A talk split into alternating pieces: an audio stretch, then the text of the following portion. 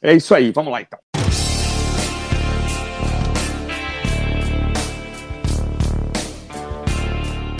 Olá, meus amigos, olá, minhas amigas, bem-vindos a mais um episódio do nosso podcast Prisioneiros do Rock. Meu nome é Christian Fetter, estou com meus amigos Felipe Mose e Jair Lúcio. E hoje nós teremos mais um episódio da série Amigo Oculto. Na série Amigo Oculto, para você que não ouviu o primeiro episódio, é um dos três integrantes aqui do podcast escolhe um disco que seja do coração, um disco que a pessoa goste muito, né? E submete aos demais, aos dois amigos aqui, para que eles é, comentem como se fosse um presente.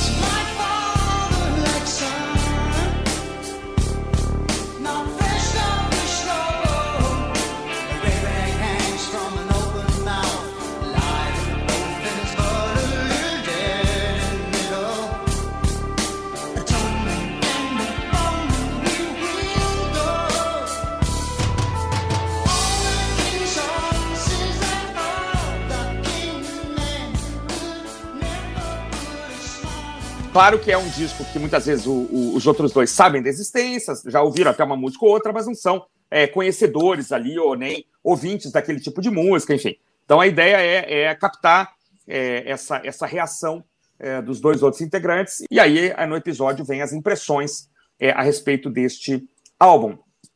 É, por pura, pura coincidência, nós estamos no nosso 76 episódio, episódio número 76, e eu escolhi um disco de 1976, mas é pura coincidência, tá bom? O disco é o sexto ou sétimo álbum da banda Genesis, depende de como você conta. É, o disco se chama A Trick of the Tail, lançado em 1976. Então, é o primeiro disco em que a banda não conta com o cantor-compositor multi-instrumentista Peter Gabriel, que tinha deixado a banda para uma carreira solo. Então, quem está aqui como cantor é o ex-baterista da banda, então, o cantor Phil Collins, que na verdade aqui é, canta e toca bateria e também é, compõe muitas músicas, enfim, assumiu o papel de frontman. E esse é o primeiro disco dessa fase. Eu tenho uma opinião muito, muito, muito é, interessante a respeito, mas a minha opinião não interessa. Interessa aqui a opinião dos presenteados. Então eu vou passar para o Felipe, depois para o Jair, e aí depois eu faço as minhas é, considerações finais. Felipe, você e Gênesis pintou um clima aí, pintou uma relação boa, como é que foi? eu resolvi, eu resolvi entrar no, no, clima da brincadeira de ganhar um disco sem saber qual seria, sem conhecer antes. E ao contrário do que eu geralmente eu faço, e eu acho que vocês também fazem antes de gravar um episódio, eu só escutei as músicas, quer dizer, ah, não legal. fiz aquela pesquisa de informações de almanac, sabe? Legal. De data de gravação, produtor, participações especiais, essas coisas todas. Legal. Claro que eu sabia que em algum momento o Peter Gabriel tinha saído da banda e que o Phil Collins assumiu os vocais, mas não conhecia nada desse disco. Uhum. Então foi uma bela surpresa escutar o A Trick of the Tail. Achei que a sonoridade do disco como um todo tem um clima de disco de transição.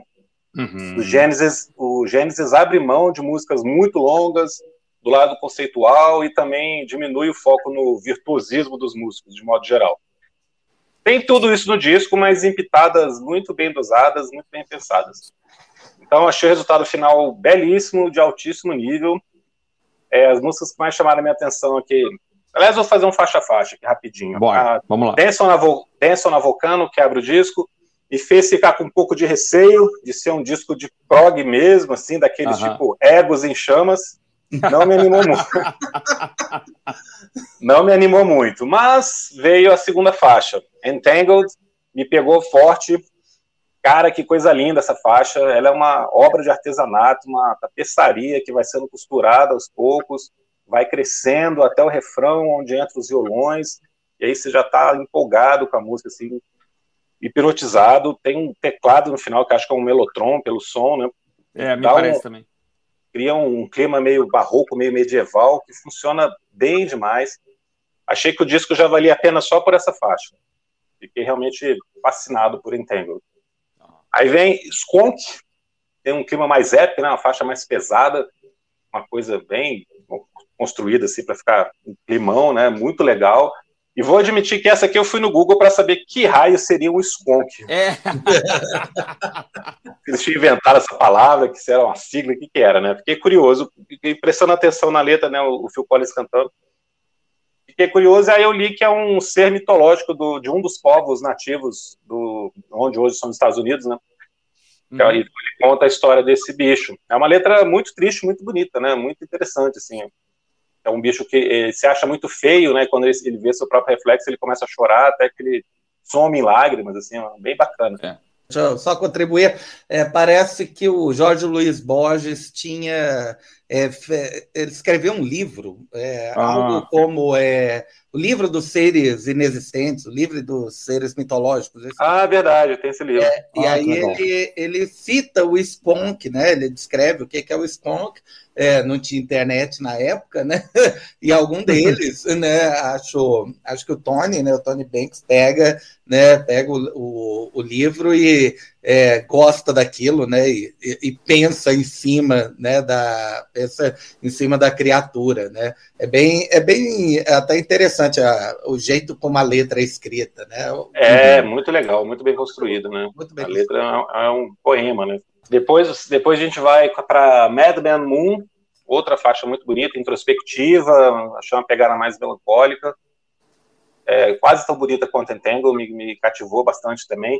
Aqui dá uhum. para perceber bem como o Phil Collins ainda está contido, né, se encontrando como cantor principal da banda, tentando achar uhum. a sua voz ali. E essa música não é fácil, né? Uhum. Então, realmente, você vê que ele está se esforçando ali, que ele não tinha ainda muita cancha de cantor, mas que ele está se esforçando, né? Então, é uma música que provavelmente ao vivo depois ele tirava mais de letra. Aí depois nós temos Robbery, Assault and Battery, também não curti muito, foi a, ela abre a segunda metade do disco e assim como a, a, música que abre a primeira metade eu também achei mais fraca, achei uma música esquecível, assim, não me, não me chamou muita atenção. Uhum. Mas depois vem Ripples, que eu achei incrível também, é quase uma balada na primeira metade, ela chega a flertar ali com uma canção pop, anos 80 que o Gênesis faria depois, né, aquele pop FM, mas ela uhum. nunca perde elegância, nunca cai em soluções fáceis, mesmo tendo um refrão ganchudo e grudento, assim, ela nunca é uhum. é óbvia, né. Uhum. Aí lá pelo quarto minuto vira outra coisa, né, aí a banda gasta o talento que tem, só que sem se tornar uma coisa pedante, cansativa, tá? aqui funciona, né, esses, uhum. Esse intervalo assim, instrumental de dois minutos ali é muito climático, muito bom. E aí, quando volta o refrão, cara, você abre o sorriso, assim, né? Essa música já te, te puxou e, cara, aquilo é sensacional, essa volta, né? Excelente a dinâmica da música. Gostei bastante. A faixa título, A Trick of the, Tail, uh, of the Tail é Beatles, profundamente Beatles. Quando, quando começa, parece uma gravação do Paul que foi achada lá de 67. Eles acharam nove anos depois. É, imediatamente eu lembrei de, de Your Mother Should Know, do disco Magical Mystery Tour, e depois, ouvindo uma segunda, terceira vez, eu lembrei de Getting Better, do Sgt. Peppers. E aí é uhum. é muito parecida também, né? O próprio Tony Banks admite que é, a música foi parcialmente inspirada em Getting Better. é, mas assim, é homenagem pura, né? É. Tem toda uma construção harmônica ali bitonesca. Tem até um corinho de ua, ua. É. é verdade.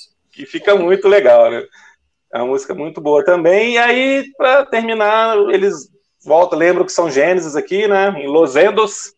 E essa me cansou lá pela metade, me fez lembrar de onde vêm minhas ressalvas com o progressivo.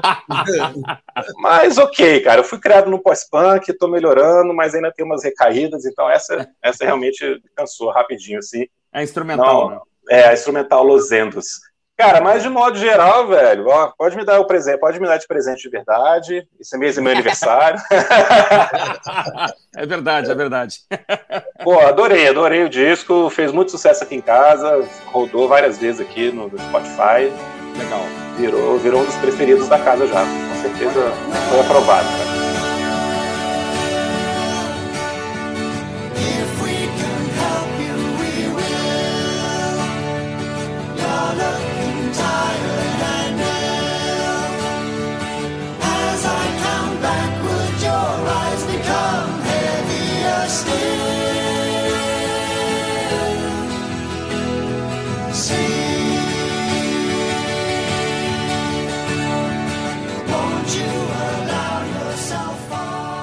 Gostei bastante do presente também. É, apesar que eles realmente podiam ter escolhido uma outra faixa de abertura, né? Dance no, assusta, na Volcano. É. É, ela assusta, ela é, ela é meio esquisita.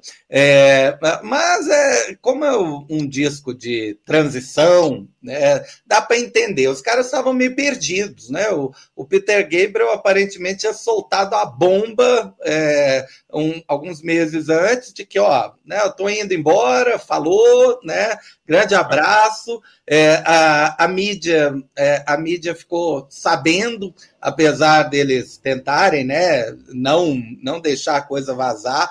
É, é, teve uma hora que eles postaram em algum, tipo na NME, assim, ah, precisamos de um vocalista para uma banda estilo Gênesis, né? claramente, né? Claramente deu, deu ruim.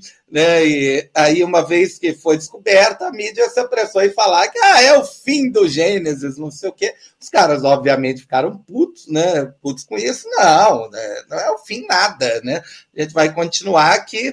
É, o, o Mike, o Tony, né? o Rutherford e o Banks continuaram compondo é, chegaram a pensar, né, conversar ali com o Phil Collins, não, a gente continua como uma banda instrumental, né, que hum. ideia, né, mas é, testaram um monte de, né, um, um, eu, eu sabia da história de que eles tinham testado um monte, né, de vocalistas, a, a, a, os números vão entre 100 até 400, né, é um certo exagero, né, é, mas que eles receberam um monte de fitas, né, de gente, assim, que, querendo o posto, com certeza receberam, eles finalmente estavam começando, né, a vender alguma coisa, e aí o Phil Collins que faz... Mas, é, deixa eu te perguntar uma coisa, eles é chegaram a fazer audição com gente conhecida ou só...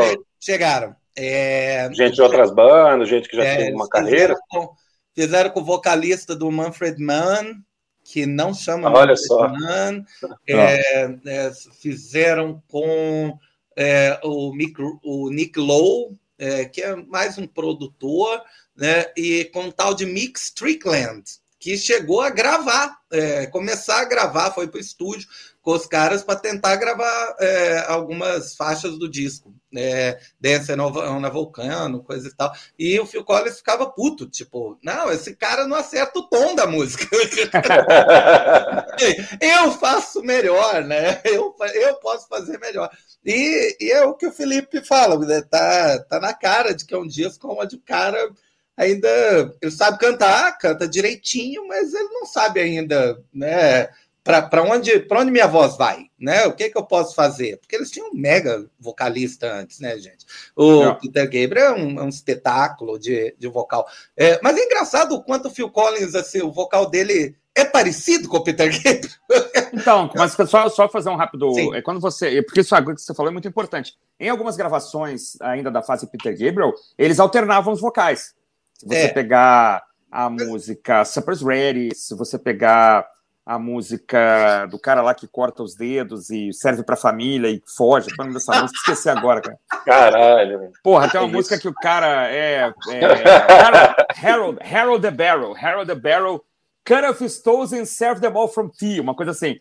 Aí o, o Gabriel e o Collins tem hora que você tem dificuldade de saber quem tá, quem tá fazendo o quê. Ao vivo, claro, é evidente, mas numa gravação de estúdio, o Collins é. conseguia muito bem repro... até, até eu acho que até o sotaque do, do, do, Peter Gabriel é um pouco diferente, assim, aquele inglês mais mais cockney, né? E o, e o, Collins, e o Collins conseguia. Depois o Collins virou um norte-americano, né? Mas ele conseguia é, é. reproduzir um pouco a, o sotaque, aquele British accent, né? Mesmo do, do Peter Gabriel. Então isso aí que você falou é muito correto, assim, a, é, o Collins ele ainda está emulando um pouco aqui em algumas faixas é, é o Peter Gabriel.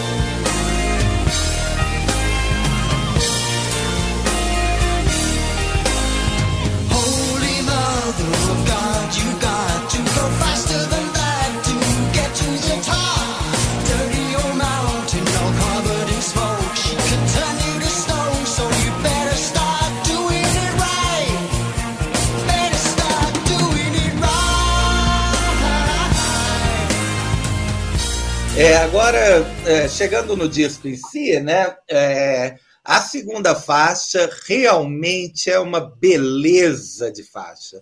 Eu, eu não cheguei a, a ver no YouTube é, alguma gravação ao vivo, mas devia ser maravilhoso. Quando entram os, os, violões de 12 cordas, deu até vontade de desenterrar o meu e, aprender. É muito. É, é muito bonito esses violões entrando, né? Muito bonito. O, o Hackett faz um, um trabalho magnífico ali, né? Ele é o principal compositor, né? De Entangled, é, é. realmente fantástico. que é estranha, mas é, né, é divertida. A, a bateria é mais pesadona. O Phil Collins disse que era o momento John Bonham dele. é, né? Eu também, eu também percebi isso, cara. Tem uma, tem uma pegadinha assim de Cashmere, é, né? Verdade, verdade. é, e é, peraí, aí depois é Man Made Moon? É, não, é, Mad Man Moon. Mad, Mad Moon, é. é que é, parece musiquinha de filme da Disney, né?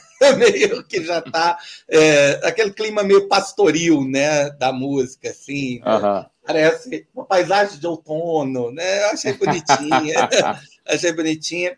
É... A princesa andando pelo campo de trigo, assim, né? Sim, da Disney. É, exatamente.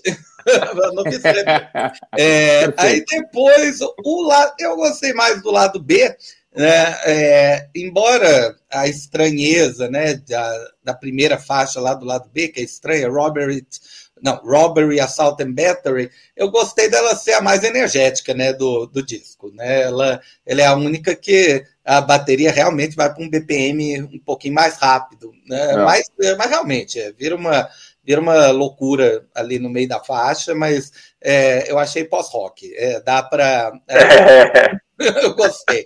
É, Ripples é perfeita, né? Perfeita, uma.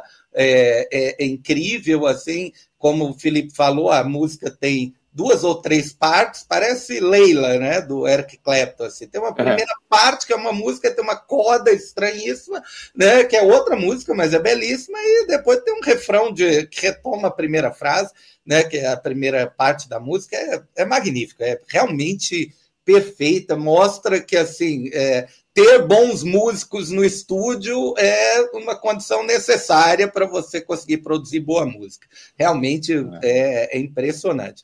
É, a Trick of the Tail eu já conhecia, né? Eu acredito que porque eu tenho uma coletânea do do Gênesis, e a Trick of the Tail entrou em praticamente toda a coletânea deles, e é divertidinha, realmente lembra Beatles demais, né? E o clipe, meu Deus, o clipe!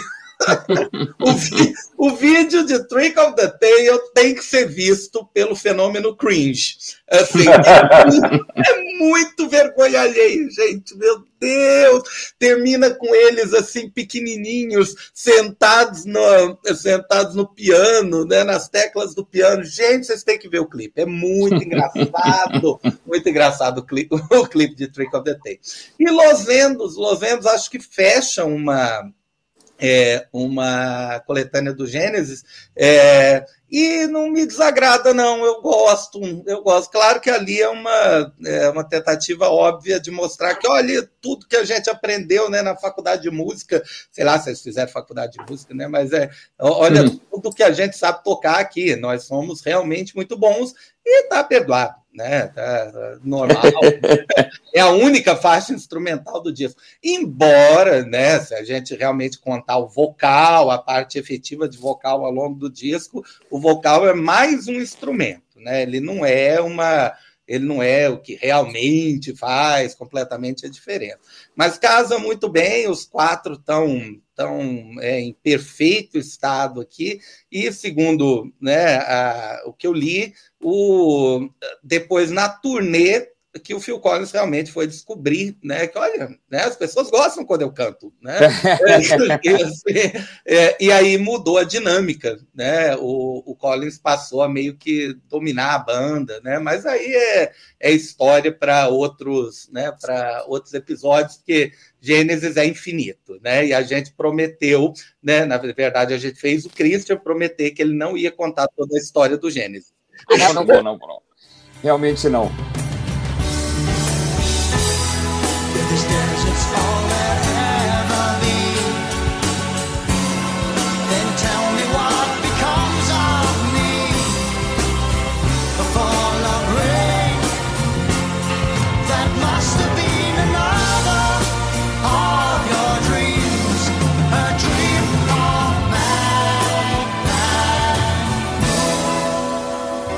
Não, eu... e, e, o, e, e, aquele que nos presenteou, né? É, é, eu vou, inclusive, comprar isso em vinil depois, quando eu encontrar, não por preços abusivos, óbvio, mas o 40, 50 reais eu aceito pagar. É, uhum. Não precisa me dar de presente, não. Quer dizer, se quiser me dar de presente, pode dar.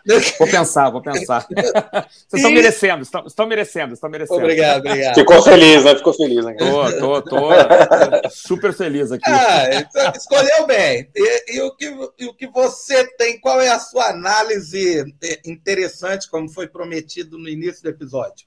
É, e por que ah, você escolheu esse disco? É, então, eu, eu acho que eu, eu, a escolha, eu queria escolher um disco desse período, né? Década de 70, é um período que me, me agrada muito, o rock progressivo me agrada muito, né? Mas eu sabia que eu tinha que escolher um disco que fosse é, palatável. E eu acho que esse período, 76, 77, 78 aí, o, o, o progressivo já tinha deixado um pouco aqueles excessos de lado, né? Aquela coisa super erudita, aquelas faixas super longas e tal, que o Gênesis chegou a fazer também, né? O Gênesis, Yes, Jethro Tull, aquelas faixas que ocupavam um lado inteiro e tal do disco. E todo mundo, pelo menos esses principais, principais bandas, estavam dando uma decantada no seu som, assim, mesmo o King Crimson, né, o último disco que eles gravaram na década de 70. Então havia o, é, é, um outro progressivo, é um outro prog. É um prog que eu chamo de um pouco mais palatável. Não chega a ser o prog dos anos 80, mas é um prog palatável e bandas que conseguem fazer, sim, músicas de 4, 5, 6 minutos, de altíssimo bom gosto. Né? Então eu estava apostando realmente, eu comigo mesmo aqui, que vocês deveriam destacar, sobretudo, essas três baladas, digamos assim, as três músicas mais lentas, né? Entangled, é, é, Madman Moon e Ripples, porque elas são incrivelmente bonitas, assim, né, cara? E vocês são caras de muito bom gosto. Então, assim, a minha, minha aposta era que vocês iam curtir. Ia, iam se assustar com Dance na Vulcano, na verdade, tudo se, tudo se confirmou, né? É, iam se encantar com as baladas, que eu acho que são as, talvez as mais bonitas que a banda compôs aí, mesmo pegando a fase. A fase Gabriel não tem muita balada clássica, né? E, e, essas baladas, ainda que Ripples vire outra coisa no final e tal, é, são músicas muito bonitas, né? Então eu tava apostando nessa, nesse encantamento que de fato aconteceu. É, eu, particularmente, é, só queria dizer que eu, eu, não, eu, eu não gosto de Robbery, Robbery Assault and Battery, mas eu vou explicar por quê. Esse disco, para mim, é um entroncamento. Né? Você ainda tem é, ecos do Gênesis do passado, né? Essas, essas faixas que entram no Melotron, essas guitarras de 12 cordas são a cara é, dos primeiros álbuns da banda, né? Você já tem é, alguma coisa nova, Dance na Vulcano é uma coisa nova, Skunk é uma coisa nova, os caras não tinham feito nada parecido até então, né? E eu acho que Robbery Assault and Battery, assim, do jeito que ela se desenrola, ela podia ser um lado B do, do Abacabe, um lado B do, do, do Shapes Album lá, do disco Gênesis, né, de 83, porque ela está projetando para o futuro, é, é, é, quase pop, na verdade né? Um refrãozinho pop pra caramba, né? Não chega a ser nos 80, sim. mas é popzinho, né? Então eu acho incrível como é que em 50 minutos eles conseguiram é, fazer as partes com o passado, digamos assim, criar uma coisa nova que ainda não tinha sido criada e projetar o futuro, porque é, Robert Assault Battery para mim é uma, é uma, projeção do futuro, né? E eu acho que esse disco é incrível por causa disso. Eu, engraçado vocês mencionarem Beatles, cara. É, toda vez que eu escuto Trick of the Tail, eu me lembro do Supertramp. Para mim é uma música absurdamente Supertramp, na verdade. Mas é que é... Supertramp é Beatles. É, é, não, vocês têm razão, vocês têm toda a razão. Eu nunca, eu nunca olhei mais para trás. Eu dizia, pô, isso aqui é um, né, uma, uma piano driven, né? Uma música piano driven. Então, isso é totalmente Supertramp, né? Eu adoro Trick of the Tail desde a primeira vez que eu escutei, acho uma faixa maravilhosa. É, e as faixas que assustam, né? Dance on Vulcano e Los Endos, para quem gosta de prog, tira de letra, porque é muito interessante até a, a contagem de tempo dessas faixas. Eu vi uma vez um cara tentando contar é, no YouTube, Dance na Vulcano, e o cara ficou lá, one, two, three, one, two, three, one, two, three, four, one, two, three, one, two, three. o cara não consegue contar direito, é um, é um compasso é, 11 barra não sei o que, um troço muito louco mesmo, que não dá nem para bater palma junto, né? Mas eu tava, eu tô muito feliz aqui de ouvir vocês, estou o tempo todo aham, aham, aham, e, concordando, porque assim, vocês reagiram, prova de que a nossa, a nossa relação, a nossa amizade é muito longa, a gente mais ou menos sabe o que, que um ou outro vai gostar ou não. É que vocês Falou que a gente é previsível, Jair. Falou que a gente é previsível. Olha vocês, só, cara, a gente não... elogiando o cara e o cara falando, ah, mas vocês são fáceis de agradar. Vocês não me surpreendem mais. we followed his gaze and we thought that maybe we saw a spire of gold, no, a trick of the eye. That's all, but the beast was gone and the voice was heard.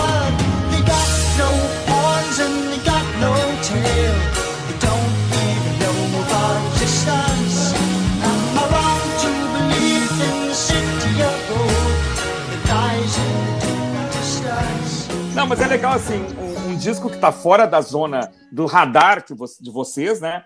Mas que conseguiu provocar algumas reações que eu, que eu realmente esperava, assim, é porque eu acho que, sobretudo, o que vocês falaram sobre Entangled, Madman Moon e Ripples é ou, ou você é, é, um, é um serial killer, um psicopata doido, não tem como não gostar dessas músicas, né, cara? As é. músicas são de uma, de uma é. beleza absurda, assim, né? Então eu fiquei muito feliz de escutar, assim, e, e poderia realmente providenciar cópias e uma coisa que eu acho muito legal de falar assim, para quem gosta de procurar é, gravações ao vivo, mesmo piratas, né? Que a banda entrou em, em turnê e chamou simplesmente o Bill Bruford, né? Que tinha sido. É, isso que eu ia te perguntar, cara. Pô, Quem que tocou na turnê? Eu tinha nessa, visto. nessa turnê desse disco foi o Bill Bruford, que era baterista do Yes e do King Crimson, né? Um dos maiores bateristas de todos os tempos, né? Então o Phil Collins realmente se ocupava dos vocais e o Bill Bruford era o, era o batera aí da, da, desse período. É, eles vieram para o Brasil em 77. Eu vi isso outro é. dia, por coincidência eu tinha visto outro dia, não sei quem foi, se foi o Gastão Moreira, alguém falando disso assim, colocou a foto do ingresso assim. Já o Gastão, acho que o Gastão era muito novo, mas eu vi alguém falando desse show de 77. Já deve é, ter eu... sido na. Que deve ter sido, não sei se foi a turnê ainda desse, ou já, já logo depois teve um outro disco. Eu posso explicar. No mesmo ano, eles gravaram um disco chamado Wind, Wind and Wuthering, Sim, que é um pouquinho mais é um pouquinho mais prog, assim, não é tão acessível, eu acho, quanto ao quanto ao Trick of the Tail.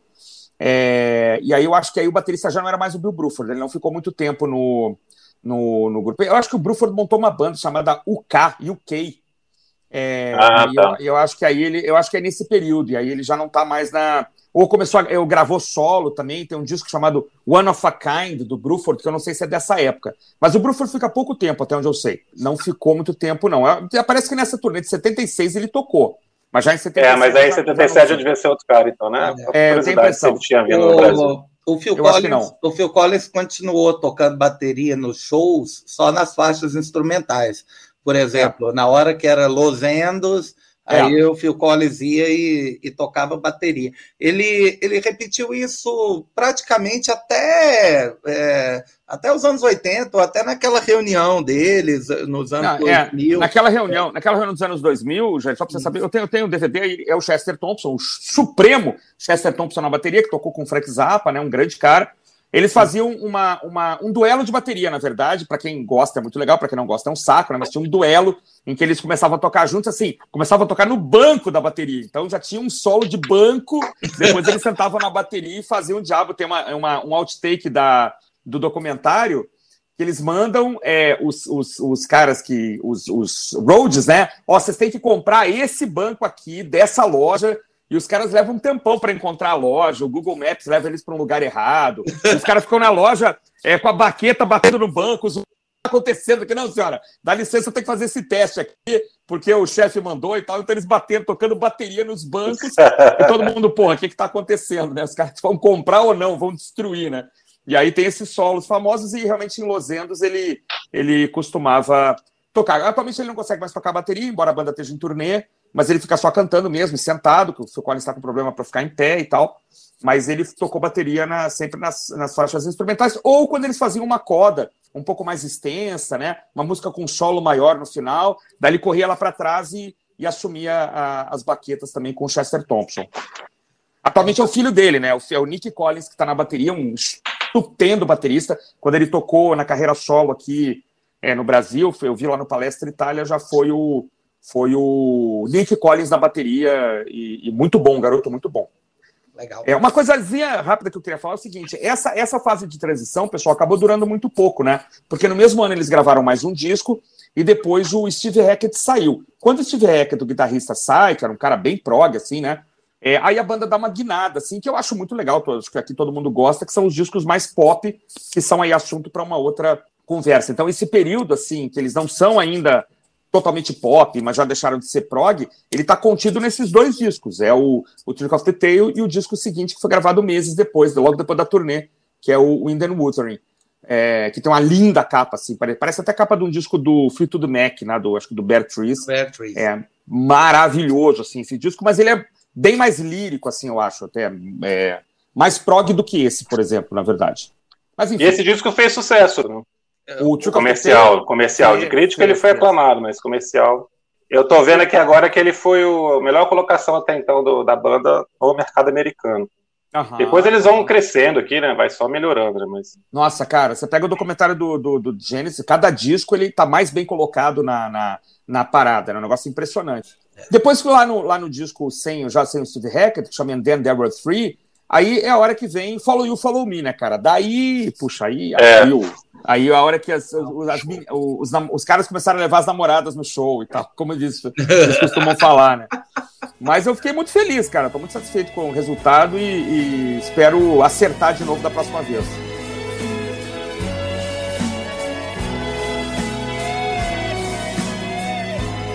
É, é isso? É isso.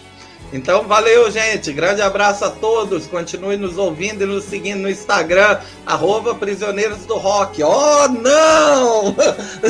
Como, como a gente não podia pensar em outro? Pô, podia não ter, né, cara? Podia ter ocupado, né?